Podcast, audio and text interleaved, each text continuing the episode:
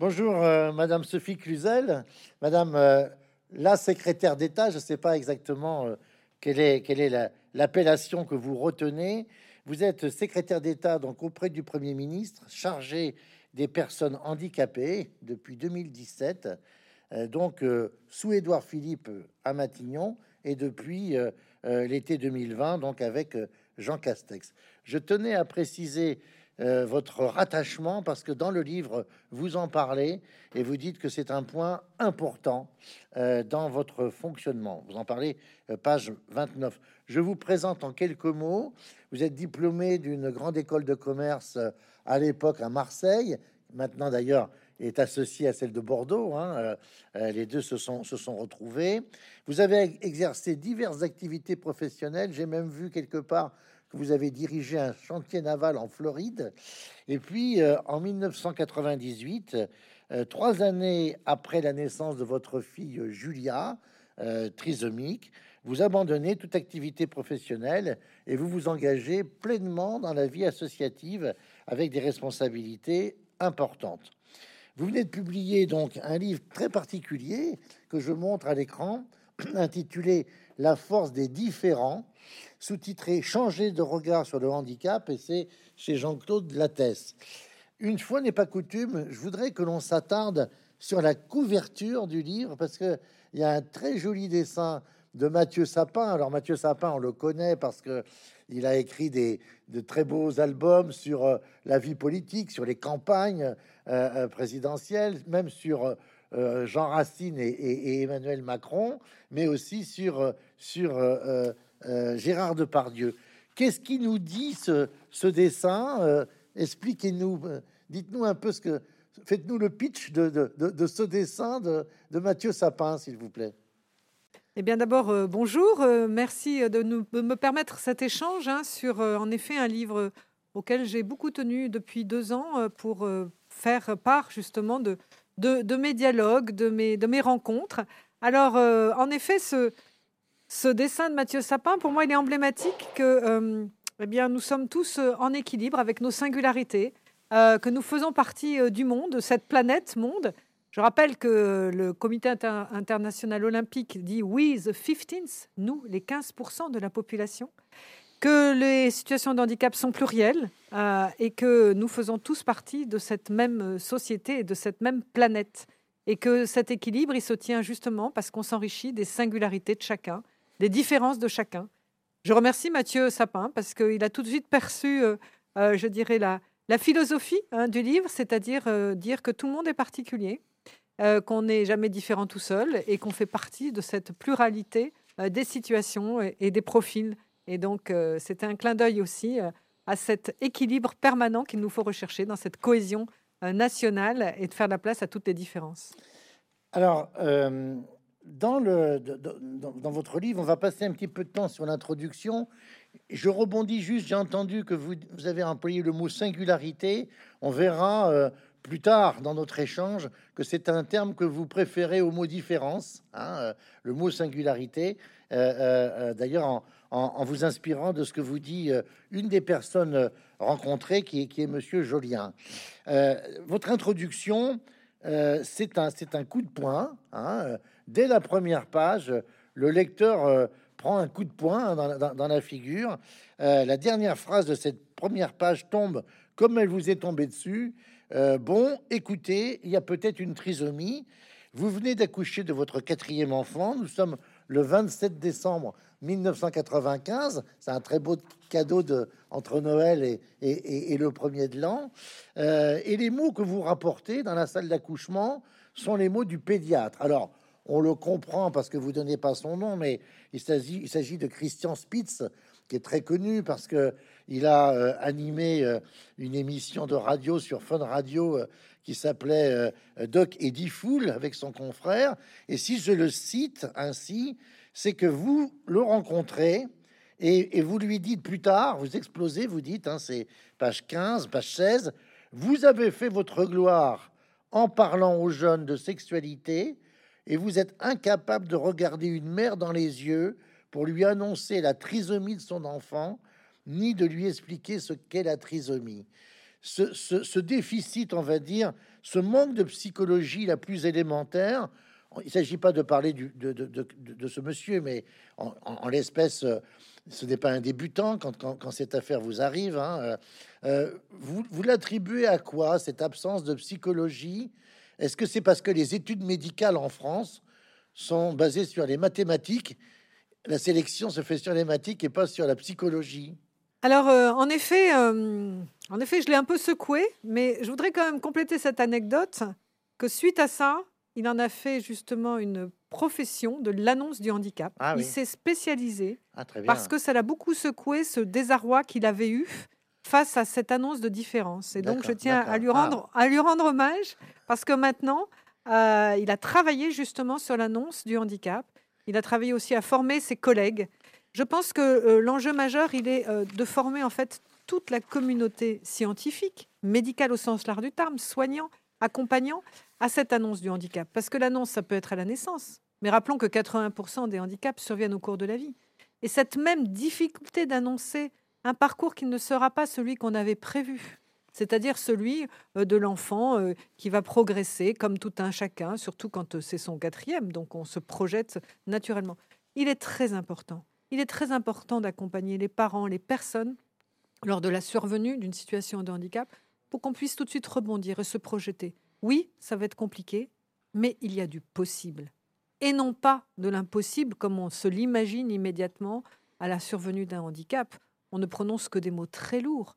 Incompétence, déficience, difficulté, euh, rien ne va être facile, le, chemin va être semé d'embûches. Comment voulez-vous se reconstruire pour repartir de l'avant avec cette espèce de, fardeau mental qui vous tombe sur les épaules? Donc il est capital de faire des progrès sur euh, la façon d'annoncer, mais que ce soit pour les radiologues, hein, avec les échographies, que ce soit euh, pour les médecins, que ce soit après pour les soignants, et puis pour tous les rééducateurs qui accompagnent des accidents de la vie. Parce qu'il faut redonner du possible. Et c'est ça que je veux dire haut et fort. Ne restez jamais seul. Approchez-vous tout de suite du milieu associatif qui est un vrai pilier pour gagner du temps et puis pouvoir échanger sur les ressentis. Il faut pouvoir rebondir. C'est ça l'important. Le temps est très important puisque vous dites que la prise en charge dès les premiers mois de la vie, c'est essentiel, et en particulier pour la trisomie et pour Julia, c'est une maman d'enfant trisomique qui vous a alerté sur la nécessité de faire très vite et de, en particulier, stimuler euh, votre enfant, alors que le corps médical n'a pas l'air de très bien faire ça. Euh, l'intervention précoce, c'est capital. C'est de la stimulation immédiate pour tous les troubles, et, mais quelle que soit la situation de handicap.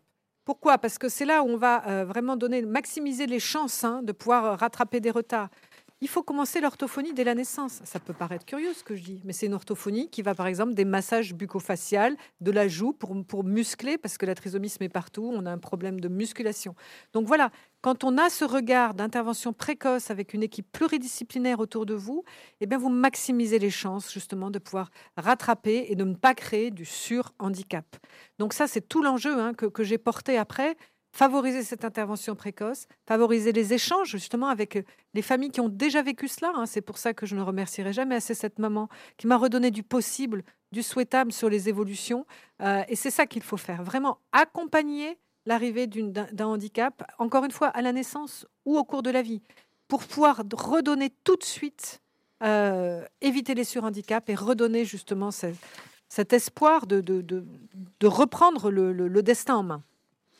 Alors, on constate dans votre livre, à la fois au début, mais même à la fin, que euh, dans notre société française, que vous appelez de culture du jardin à la française, la singularité est compliquée à prendre en compte et vous comparez par rapport au jardin à l'anglaise, où là, d'une certaine façon, les choses euh, sont différentes dans leur diversité. Et mais vous dites en même temps, il y a une, a page 180, page 23, ce qui m'indigne réellement, c'est l'iniquité de traitement sur le territoire. Ou encore page 27, il faut savoir que ce sont les départements qui gèrent les droits des personnes handicapées. Alors je travaille à ce que ce soit systématique, car il importe que les personnes aient les mêmes droits partout en France. C'est pas un peu paradoxal, ça, de vouloir d'une certaine façon que l'État assure l'équité, mais aussi de reconnaître, euh, j'allais dire, la diversité des situations sur le terrain. Alors en fait, ce sont les situations des personnes qui sont très diverses, mais notre réponse à leurs besoins devrait être équitable sur le territoire. Et vous l'avez très bien dit, l'État partage la responsabilité des politiques de solidarité.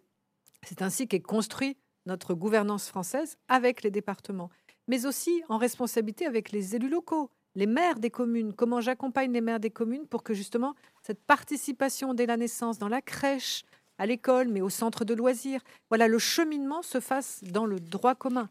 Et c'est bien pour ça, tout à l'heure, vous avez rappelé euh, mon rattachement au Premier ministre, c'est comme ça qu'on change la donne dans les politiques publiques. C'est de dire que voilà, le handicap, c'est l'affaire de tout un chacun dans chaque politique, avec les élus locaux, mais avec toutes les ponts de la politique, c'est-à-dire l'accès au sport, à la culture, etc. Donc non, c'est pas paradoxal. Les situations sont diverses, mais la réponse, elle doit pouvoir être la même, parce qu'il n'est pas question qu'on soit euh, plus chanceux de naître euh, dans, en Dordogne qu'en Corrèze ou, à Marseille ou que sais-je. Donc il en va vraiment de ma responsabilité pour accompagner les départements pour que justement cette équité devienne une réalité. Alors, vous, vous donnez un chiffre qui est, euh, que vous avez déjà évoqué, 12 millions de Français, donc sur 66 millions, euh, euh, sont en situation de handicap et 80% de ces handicaps surviennent en cours de vie, en cours d'existence. Et on estime qu'en 2035, un Français sur trois aura plus de 60 ans et que donc, quelque part, ces handicaps, en particulier du quatrième ou du cinquième âge, euh, on va y venir avec le témoignage de, Claude Chirac, euh, sont appelés à être de plus en plus nombreux. Comment expliquez-vous qu'avec de telles statistiques, c'est-à-dire en fait euh, près de 20%, 20 de la population touchée, la société française soit pas plus inclusive? Qu'est-ce qui se passe en France? Alors en fait, on a eu une politique du handicap très très à part dans, les années 50. C'est les jardins à la française dont je parlais. Euh, et la grande loi de 2005, mais il y en a eu trois avant, hein. la loi de 75, la loi de 87, pour aboutir à la loi de 2005, qui a vraiment posé en fait l'égalité des droits et des chances, la pleine participation et la citoyenneté des personnes handicapées. Et c'est là où euh, vraiment les choses ont commencé à changer. Euh, on est maintenant près de, de, 17 ans après cette loi. Eh bien, il nous faut encore accélérer cette pleine participation. Et aujourd'hui, il nous faut accepter et faire monter le degré d'acceptation de la différence. Tout passe par les bancs de l'école. Et c'est pour ça que nous travaillons sur l'école inclusive, parce que tout passe par les bancs de l'école. Et c'est si important que ça. Et c'est des bancs de l'école qu'on est en train de transformer en, en réponse. Ce n'est pas l'enseignant qui est tout seul avec l'enfant handicapé. C'est toute cette coopération, mais dans les murs de l'école. Et c'est ça la grande révolution par rapport aux années 75, 87 et 2005 c'est égalité des chances, c'est inscription à l'école de son quartier de l'enfant handicapé, et après on met les moyens de l'accompagner. Donc ça, c'est un grand changement, un grand bouleversement euh, que nous avons fait, que nous avons fait beaucoup plus tard que les autres pays d'Europe, hein, puisque par exemple en Italie, c'est en 1975 qu'il y a eu la loi du tremblement de terre, où tous les enfants handicapés à l'école ordinaire, euh, c'est pareil dans l'Italie, dans les pays du Danemark. Donc dès le début, j'ai fait mon tour d'Europe pour voir vraiment aller chercher les bonnes pratiques et pour accélérer ce changement. Et puis ça passe aussi par l'implication, une responsabilité populationnelle, si je puis dire, l'implication des associations gestionnaires que l'État finance à plus de 12 milliards d'euros à transformer leurs pratiques pour justement que leurs professionnels sortent des murs des établissements spécialisés et aillent dans l'école ordinaire de quartier. Et c'est ce bouleversement et c'est pour ça, c'est comme ça que cette société deviendra inclusive. La loi 2005, elle pose vraiment le principe que l'environnement doit s'adapter aux situations de handicap des personnes. On a beaucoup travaillé sur la personne, mais pas assez sur l'environnement. Et là, je ne parle pas que de l'accessibilité physique des bâtis. Mais comme dit Charles Gardou, c'est la mise en place des plans inclinés du savoir au sein de l'école pour adapter la pédagogie. C'est dans les entreprises l'adaptation des managements, du recrutement, des modes d'accompagnement c'est dans, le logement comment on fait de l'habitat inclusif en cœur de ville. Donc c'est toute cette politique d'adaptation de l'environnement qui va nous permettre cette pleine participation des personnes. Alors votre livre, euh, votre livre a 11 entretiens, il y a 11, 11 dialogues, euh, tous sont absolument passionnant. Hein. Vous vous êtes transformé en, en, une journaliste, si je puis dire, une intervieweuse de, de très haut niveau, parce qu'évidemment, vous, vous, savez de quoi vous parlez. Euh, il y en a trois, si je me souviens bien, qui concernent des proches, des très proches hein, euh, de personnes qui ont été en situation de handicap. Claude Chirac, euh, euh Tahar Benjeloun et Gringe ou Gringe. Hein. Et puis, il y a d'autres témoignages qui concernent des personnes handicapées, hein, soit moteurs, euh, soit euh, euh, cérébrale. Hein, Et puis, il y a deux personnalités extérieures en situation de recrutement. Marc-Olivier Fogiel, patron de BFM, et Anzo Aleno, pardon, qui est le grand chef multi-étoilé, Yannick Aleno. Sur Claude Chirac, le, je dirais que le témoignage est extrêmement émouvant, très très émouvant. Elle parle à la fois de Laurence, sa sœur, hein, également de son papa, euh, de, Claude de, Jacques Chirac, et un petit peu de, Bernadette Chirac maintenant. Il y a quelque chose qui m'a frappé euh, dans, ce témoignage. Euh, d'abord, Jacques Chirac a élevé ses filles, dit Claude Chirac, en leur apprenant que l'uniformité est anormale. Ça, c'est une très belle phrase. L'uniformité est anormale. Mais euh, Claude Chirac dit que il lui est arrivé d'avoir honte de la situation de sa sœur et d'avoir honte après d'avoir eu honte. Et ça pose la question du statut des aidants. À plusieurs reprises, vous, dit, vous y venez dans votre livre. Comment euh, faire que les aidants aient un statut Alors, euh, oui, la position de, et, les propos euh, de, Claude Chirac sont très forts. Euh, et, je pense que ça va faire beaucoup de résonance auprès des familles qui vivent une situation d'aidant, que ce soit pour un enfant handicapé ou un proche vieillissant, parce que on a tous à un moment donné ce, ras-le-bol et cette envie d'avoir une vie plus légère. Et, je remercie vraiment Claude Chirac d'avoir pu poser ces mots parce que je pense qu'en effet, ça aura beaucoup de résonance auprès des autres aidants. Alors, moi, je ne veux pas enfermer les gens dans un statut. D'abord, euh, être aidant, c'est souvent un choix. Hein. c'est d'abord de l'amour avant tout, et ça, il faut le rappeler. Euh, en revanche, ce que je veux, c'est accompagner ces aidants.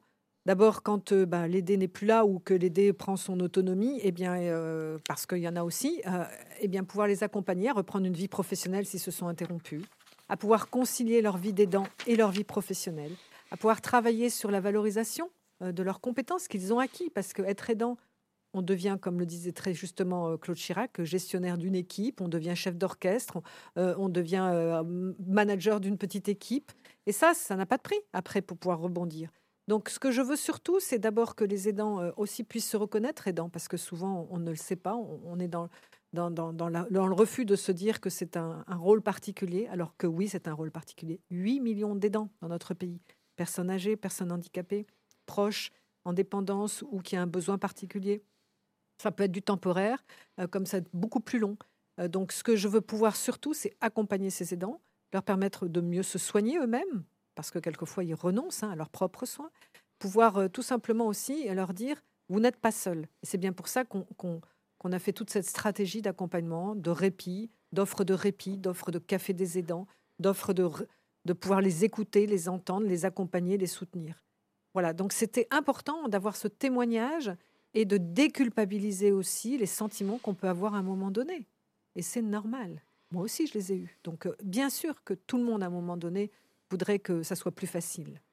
Et puis, et puis il y a aussi, euh, j'allais dire, la, sortie de ce statut d'aidant. Alors, vous dites, euh, l'expérience accumulée peut être valorisée, mais il y, a, une réflexion de, Martin Chirac à sa maman, à sa maman Claude, euh, c'est Claude Chirac qui rapporte le propos. Il lui dit Maman, quand tu n'auras plus personne à t'occuper, qu'est-ce que tu vas devenir? Alors, oui, c'est une phrase très forte. Et, euh, c'est une phrase qu'on vit beaucoup aussi avec euh, les parents qui, qui accompagnent des enfants handicapés et quand ceux-là prennent leur autonomie, par exemple parce qu'ils sortent de chez eux et qui deviennent autonomes, bien accompagnés. Là aussi, il y a un sentiment de vide extrêmement fort, extrêmement fort. Et nous le vivons, hein, justement, sur l'habitat inclusif, c'est un vrai sujet. Quand des jeunes autistes, des jeunes porteurs de déficience intellectuelle prennent leur envol, les parents sont en grand désarroi parce que parfois ils ont investi énormément. Il faut accompagner ces parents euh, et leur dire et, leur redonner euh, du sens parfois parce qu'on s'est arrêté de travailler et leur permettre de reprendre une vie. Donc, euh, je trouvais qu'en effet, cette réflexion de, Martin à sa maman était forte parce que quand on s'est beaucoup investi de nombreuses années, eh bien, on a un vide colossal et qu'il faut pouvoir rebondir soi-même. Et c'est là tout le jeu, tout l'enjeu de l'accompagnement des aidants. Et d'ailleurs, vous-même, vous racontez, ça c'est très touchant, que lorsque Julia, votre fille, a pris pour la première fois euh, le bus toute seule, vous étiez caché derrière les poubelles pour savoir comment elle allait faire. Et puis après, vous l'avez suivie en voiture. Euh, et mais vous disiez qu'est-ce que j'étais fier d'elle? Mais c'est ce que vivent tous les parents. C'est ce que vivent tous les parents. Et euh, je, crois qu'aujourd'hui, ce ce qui peut être un vrai atout, c'est la technologie c'est que quand vous avez euh, des, téléphones qui vous permettent justement euh, de pouvoir être rassuré en permanence, la technologie est aussi euh, un vrai vecteur hein, d'autonomie pour, tous ces jeunes qui, prennent leur envol, ou toutes les personnes. La domotique aussi est, extrêmement importante. Et ça, vraiment, je veux en faire un, un levier d'autonomie, de soutien à l'autonomie, qu'on soit personne âgée ou personne handicapée. Mais bien sûr qu'on est extrêmement fier des progrès et en même temps totalement angoissé, évidemment. Alors, une qui a parfaitement su, j'allais dire, euh, gérer esthétiquement euh, son, handicap, euh, c'est Madame Le Fur. Alors, Marie-Amélie Le Fur, championne olympique multi-médaillée, et qui a fait de sa prothèse euh, qui, qui, qui, est euh, sous le genou, hein, quasiment un objet d'esthétique absolument remarquable. Elle joue avec, euh, et on voit bien que cette technologie en particulier, qui lui permet d'être une sprinteuse et une sauteuse de très très haut niveau, est essentielle. Alors, au point que son témoignage à elle, Marie-Amélie Le Fur, et également Gilbert Montagnier, le chanteur très connu, vous leur posez la question s'il fallait refaire votre vie, si vous deviez, si on avait arrêté votre vie pour Marie-Amélie juste avant l'accident de scooter de vos 15 ans, ou euh, pour Gilbert Montagnier, si vous n'aviez pas eu euh, euh, les yeux brûlés par, l'oxygène de la couveuse, est-ce que vous seriez d'accord, Gilbert, avec la technologie pour vous faire opérer? Et les deux réponses sont absolument étonnantes. Je, vous laisse, si vous m'entendez, euh, euh, raconter, rapporter la réponse de Gilbert Montagnier et celle de Marie-Amélie Le Fur, parce que j'ai trouvé que c'était très intéressant. Moi, Gilbert, Gilbert, il le dit très bien, mais moi, je n'ai jamais vu. Donc, je ne sais pas ce que c'est que de voir. J'ai ma propre vision de ce que c'est que de voir. Donc, euh, pour lui, il n'y a pas eu d'avant-après. Il a toujours été comme ça. Donc, pour lui, il n'y a pas de sujet. Il n'y a aucun sujet. Et, et il n'y a que lui qui a sa propre perception. Par contre, il raconte les petits miracles de la vie. Hein, quand euh, il fait tomber quelque chose et qu'il arrive à, le rattraper et que sa main se pose dessus, pour lui, c'est les petits miracles de la vie. Et Marie-Amélie Le Fur, elle dit très bien que ça lui a permis aussi euh, de, se créer des valeurs extrêmement différentes, euh, de pouvoir arriver justement à se dépasser. Et puis tout de suite, Marie-Amélie Le Fur est une battante. C'est une femme extraordinaire qui a fait justement bah, de, son accident, qui ne l'a pas dévié de, sa route, si je puis dire, euh, et, qui a repris immédiatement par le sport, confiance en elle, reconstruction. Euh, je trouve que ces témoignages sont très importants. Bien sûr que tous les personnes handicapées ne vont pas être des champions paralympiques, mais c'est pas ça l'objet.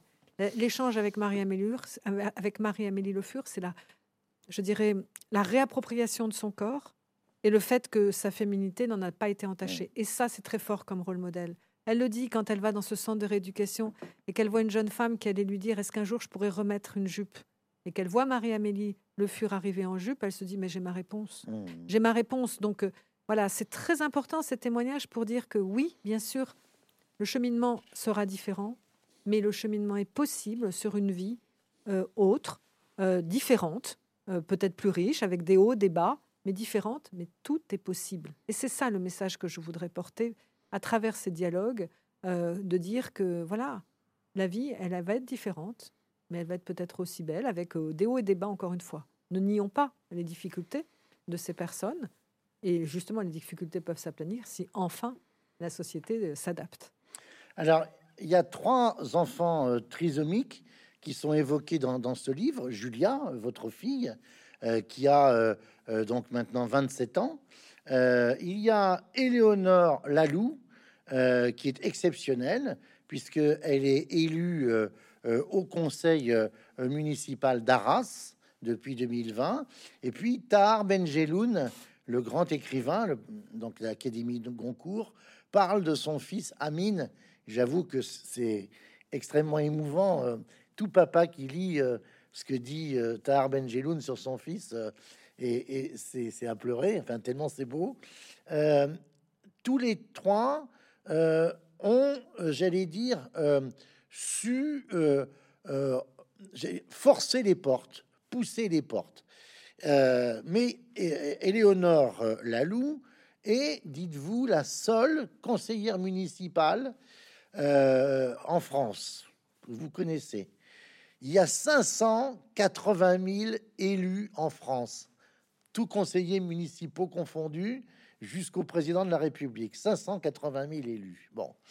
Euh, d'abord, est-ce que vous êtes sûr qu'elle est la seule handicapée euh, trisomique à être élue? Et ça pose quand même la question des quotas. Il y a deux personnes qui sont pour les quotas. C'est Fogiel et, euh, qui parlent peut-être de la nécessité de mettre en place des quotas, comme il y a eu des quotas euh, euh, dans la parité. Qu'est-ce que vous en pensez?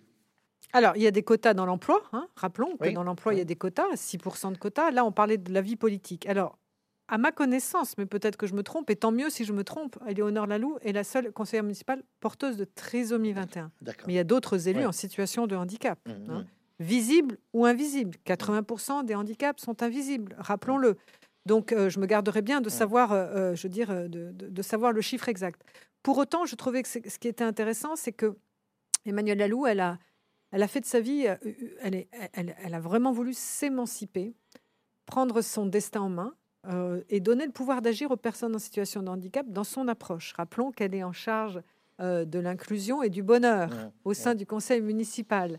Et, le, maire d'Arras vraiment a, vu là l'occasion de pouvoir travailler différemment sur la relation avec ses élus, ses administrés, et faire de, cette, de sa ville une ville totalement inclusive, en faire une force touristique, je tiens à le signaler, ah, parce que justement, dans toute la, dans toute la signalétique, il a bien compris que quand on s'occupait, par exemple, de mettre des, logos pour pouvoir euh, expliquer aux personnes qui ont une déficience intellectuelle, ça sert de toute façon tous les étrangers qui ne sont pas natifs en langue française. Mmh, Donc, mmh. encore une fois, quand on s'occupe du handicap, on sert le bien commun de tous.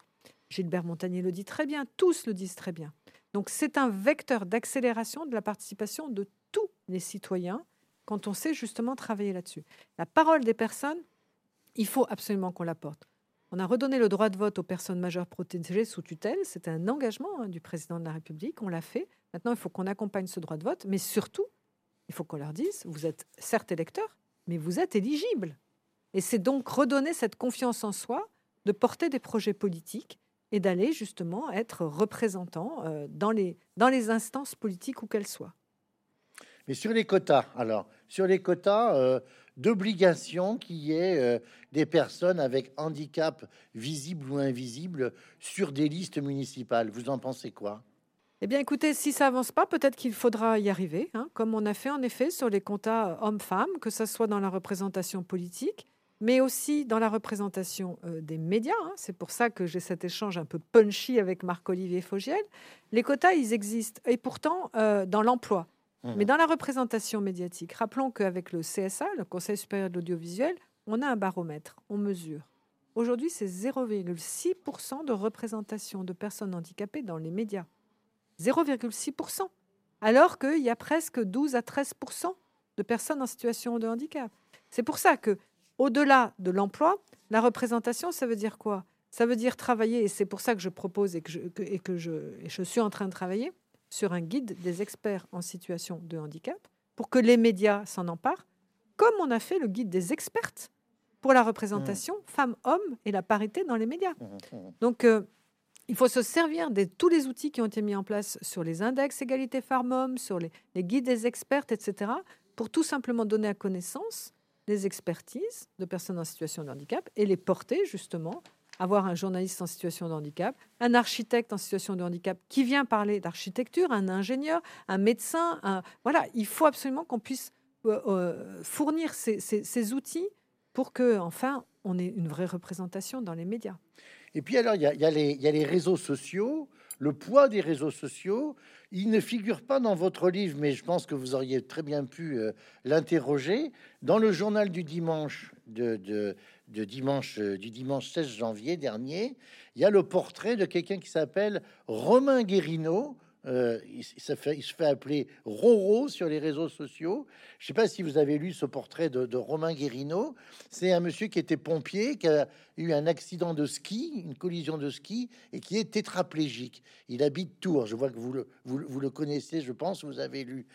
Euh, l'écho qu'a ce monsieur, 167 000 personnes sur Instagram, 1,3 million d'abonnés sur TikTok, c'est un influenceur qui est considérable. Est-ce que vous avez euh, aussi euh, euh, envisagé de, passer par ce canal, si je puis dire? Mais bien sûr, et j'y passe hein, beaucoup, puisque nous les avons invités lors du lancement de la campagne nationale que nous avons fait sur la sensibilisation du handicap. Eh bien, nous avons tout simplement travaillé avec les influenceurs pour qu'ils le relaient. nous travaillons avec eux. Ils sont libres, hein, je dirais, mais c'est des paroles très fortes. C'est un peu ces rôles modèles hein, dont je parlais. Donc, ce sont des personnes elles-mêmes qui ont décidé tout simplement de, pouvoir parler de leur situation de handicap avec souvent beaucoup d'humour, et ça c'est important aussi, pas du tout de compassion, mais euh, d'expliquer, de, tout simplement faire connaître au grand public ce, euh, ce que vit une personne en situation de handicap. Et quand je dis aller voir la personne avant le handicap, c'est ça, comment on donne la parole aux personnes elles-mêmes, comment on s'assure justement qu'elles relaient eh ben, leurs aspirations, leurs attentes, Enfin, en tout cas, c'est comme ça que je conçois euh, les politiques publiques, puisque j'ai une grande instance, je rebondis là-dessus, qui s'appelle le Conseil national consultatif des personnes handicapées, où nous avons, où j'ai souhaité qu'il y ait plus de représentation de personnes elles-mêmes. Hein. Il y a les associations, bien sûr, mais laisser la parole aux personnes à travers les réseaux sociaux, à travers les instances diverses, je pense qu'on va beaucoup plus vite parce que euh, ces personnes ont vécu des expériences, elles ont une expertise, elles ont une expertise de leur propre expérience, ça s'appelle le savoir expérientiel, et je pense que c'est important de pouvoir les entendre. Et, euh, mais il y en a d'autres. Il y a Sam Ferroulet qui aussi euh, sillonne le, monde entier en, fauteuil en disant Moi, la nature, elle n'est pas accessible, mais je m'en fiche, j'ai envie d'aller visiter. Et il en fait cette force. Donc euh, voilà, montrer du possible et puis donner à voir les, situations réelles que vivent tous les jours les personnes en situation de handicap. Il y a un autre témoignage, un dialogue qui est extrêmement émouvant euh, avec quelqu'un dont, le nom de ville est, et je regarde son prénom, euh, euh, Guillaume Tranchant. Donc c'est Grange, je ne sais pas comment on prononce exactement, pardon, qui est un, qui est un, qui est un ami d'Orelsan. Hein, et, et, Gringe vous reçoit et vous échangez. c'est un dialogue très fort parce que son petit frère, Thibault, de deux ans, son petit frère, est atteint de schizophrénie chronique. Euh, et comme dit pudiquement euh, euh, et, Gringe en parlant de son frère, il entend des voix parasites qui s'installent dans sa tête. Or, on sait que la schizophrénie explose aujourd'hui dans notre société chez les 16, 17, 30 ans. Ça devient quelque chose de tout à fait endémique, la, schizophrénie. ce que j'ai trouvé très fort, c'est c'est la fratrie. Et ça, je voudrais que vous en disiez quelques mots parce que vous avez été confronté, vous avez vécu l'importance de la fratrie euh, avec votre fille Julia. Tar Benjeloun a cette phrase euh, euh, avec sur les frères et sœurs de Amine en disant ils s'adorent mais il ne lui passe rien. C'est quoi l'importance de la fratrie dans la, la, singularité du handicap, y compris la singularité par rapport à la fratrie? Alors oui, en effet, euh, Gringe l'explique très bien, d'autant plus que c'est un handicap extrêmement mal connu, la schizophrénie. Il fait partie d'un handicap invisible. Et je trouve que euh, libérer cette parole hein, de ce que peut vivre un frère euh, qui, a un, frère, en l'occurrence, qui développe cette schizophrénie, comme vous le dites très justement, hein, à, l'âge de l'adolescence, préadolescence et, et jeune adulte, c'est très important. C'est un handicap très mal connu qui a un impact extrêmement fort sur la fratrie, sur la famille, sur aussi les relations avec les autres, les relations sociales. C'est un handicap qui génère un énorme isolement, qui, perturbe énormément la relation qu'on a avec sa propre famille et ses frères et sœurs. Gringe l'exprime très très bien. L'importance, l'impact sur la fratrie, elle est colossale. D'abord, elle est colossale sur le couple. Hein, rappelons que quand même, c'est une des premières causes de divorce, hein, le handicap. Rappelons-le.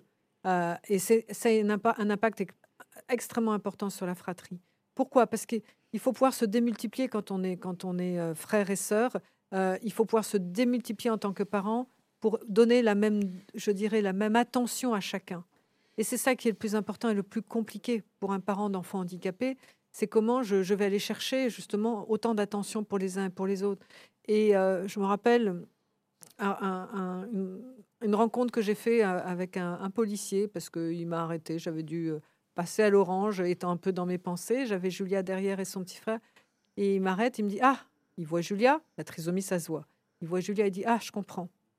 Madame, je n'ai qu'un conseil à vous donner. J'ai un frère handicapé. J'ai énormément souffert de ce que ma mère ne m'a pas pu euh, me donner autant d'amour qu'elle a donné à mon frère. Et ça, cette phrase, elle m'a hantée. je pense que c'est vraiment le conseil qu'il faut faire. Ménagez-vous des temps avec les frères et sœurs. C'est pas simple.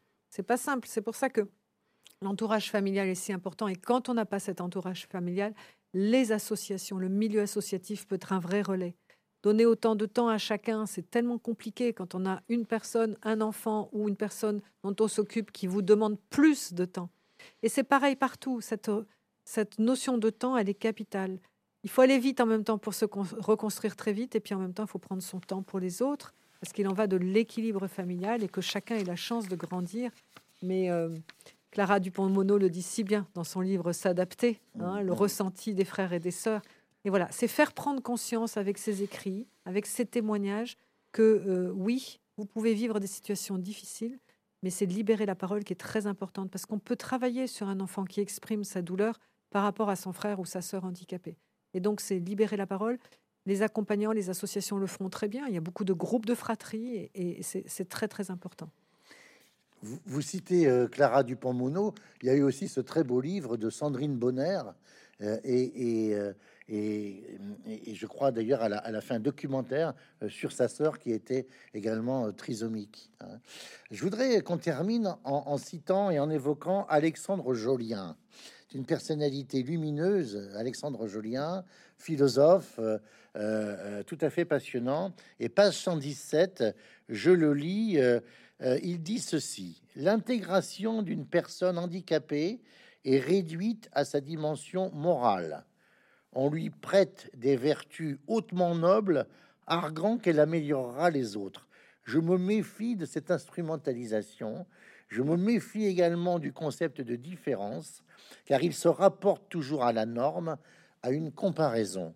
Je préfère le terme de singularité, entre guillemets, qui souligne la particularité et l'unicité de l'être humain. Alors, c'est un, peu différent de votre approche. Vous, vous avez mis le mot différent dans votre titre, la force des différents.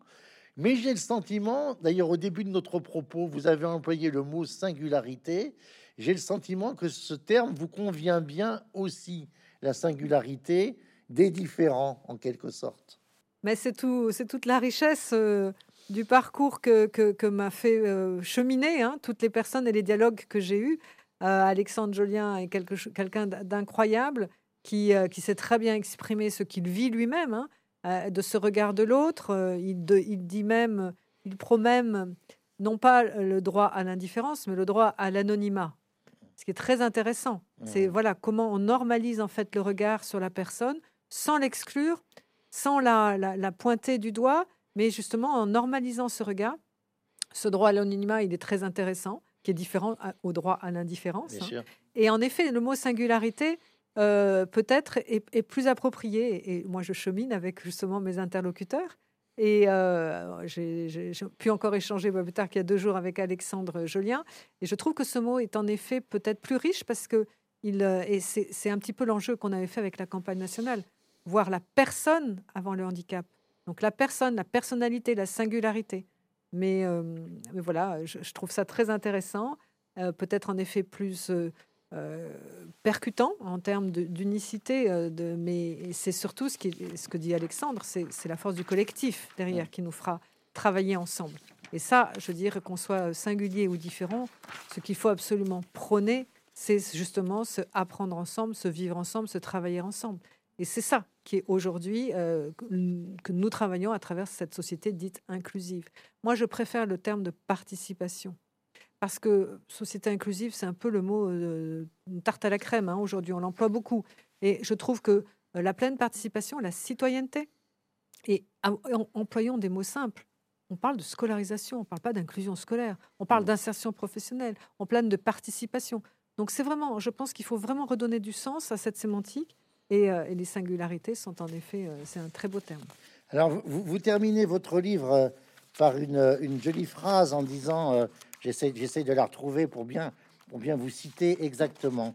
Si avant d'ouvrir ce livre, le handicap vous était indifférent ou s'il vous effrayait, alors j'espère que ces témoignages auront changé votre regard. Ça, c'est pas 189. Et vous, vous dites que vous préférez, euh, je rebondis sur ce que vous venez de dire, madame, vous dites que vous préférez, par exemple, le mousse fraternité à l'inclusion. Et je voudrais, en, guise de conclusion, euh, vous citer euh, cette phrase d'un autre papa d'une enfant trisomique. sa fille s'appelait Anne. Il appelait Anne le tout petit, il s'agit de Charles de Gaulle, on rapporte que au décès d'Anne, à l'âge de 20 ans, en février 1948, le général aurait pris euh, Yvonne de Gaulle dans ses bras et lui aurait dit Maintenant, elle est comme les autres. C'est une phrase qui est euh, d'une émotion totale. Maintenant, elle est comme les autres. Mais cette phrase, elle a été prononcée il y a plus de 67 ans. Euh, et, c'était au décès de Anne votre projet, c'est de faire que les enfants soient comme les autres à, la naissance, j'allais dire. C'est ça? Les enfants et les adultes, hein, encore une fois. Euh, nous sommes en même temps euh, tous différents, singuliers, mais nous faisons partie de cette grande communauté qui s'appelle justement une, société où tout le monde est reconnu pour ce qu'il est. Donc, bien sûr, cette phrase, elle est très forte. Mais moi, je ne veux pas attendre justement le, le décès des personnes. Je veux que dès leur naissance, dès la survenue du handicap, voilà, ils soient comme les autres et qu'on ait ce regard, cette présomption de compétence, cette envie d'aller à la rencontre. C'est bien ça hein, l'enjeu de, ces dialogues. Euh, c'est tout simplement que le grand public qui n'est peut-être pas encore concerné et qui sera concerné un jour, comme vous l'avez très justement dit, eh bien, euh, se sente à l'aise à regarder extrêmement différemment les personnes dans leur singularité, leur richesse, et de dire qu'on s'enrichit tout simplement des différences qui sont autour de nous. Merci, Madame euh, la secrétaire d'État euh, aux personnes handicapées. Merci beaucoup, Madame Cluzel. Au revoir. Merci beaucoup.